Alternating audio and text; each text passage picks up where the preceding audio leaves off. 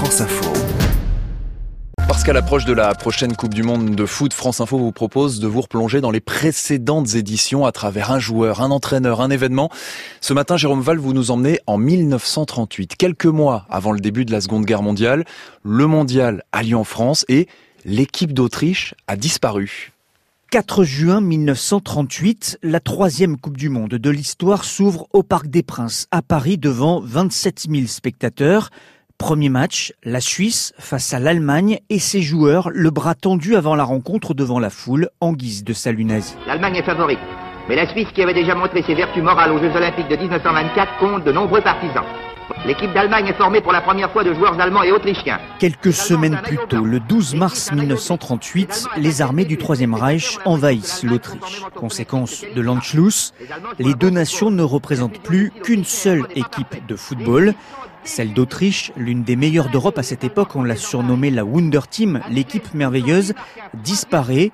Le journaliste et écrivain Olivier Margot était invité en 2021 de l'émission Une histoire particulière sur France Culture il faut que euh, l'Allemagne gagne cette Coupe du Monde.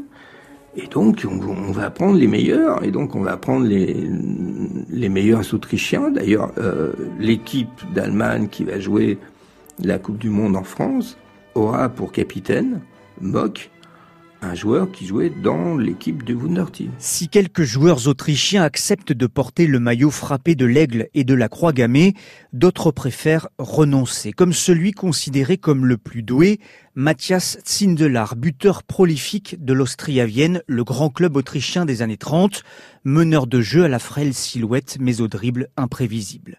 En refusant d'intégrer cette équipe unifiée de force, il fait un véritable pied de nez à Adolf Hitler.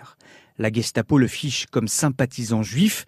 Il est retrouvé mort le 23 janvier 1939 dans son appartement à Vienne, sans que l'on connaisse vraiment les raisons exactes de son décès l'écrivain Olivier Guèze. Il y a ce fameux match euh, en avril 38, donc quelques semaines après l'Anschluss, euh, qui oppose l'Autriche, donc qui vient d'être annexée à la Grande Allemagne euh, hitlérienne. En deuxième mi-temps, il va marquer le premier but autrichien et Zindelar va aller devant la tribune officielle qui est remplie de nazis, allemands et autrichiens, va les narguer, va danser devant la tribune. Sans Matthias Zindelar, l'équipe d'Allemagne est humiliée pour la Coupe du Monde en France, éliminée dès son deuxième match la pire performance de son histoire dans un mondial, une véritable humiliation pour le Führer. Le récit de Jérôme Val et la prochaine Coupe du Monde de football, ce sera à partir du 21 novembre au Qatar.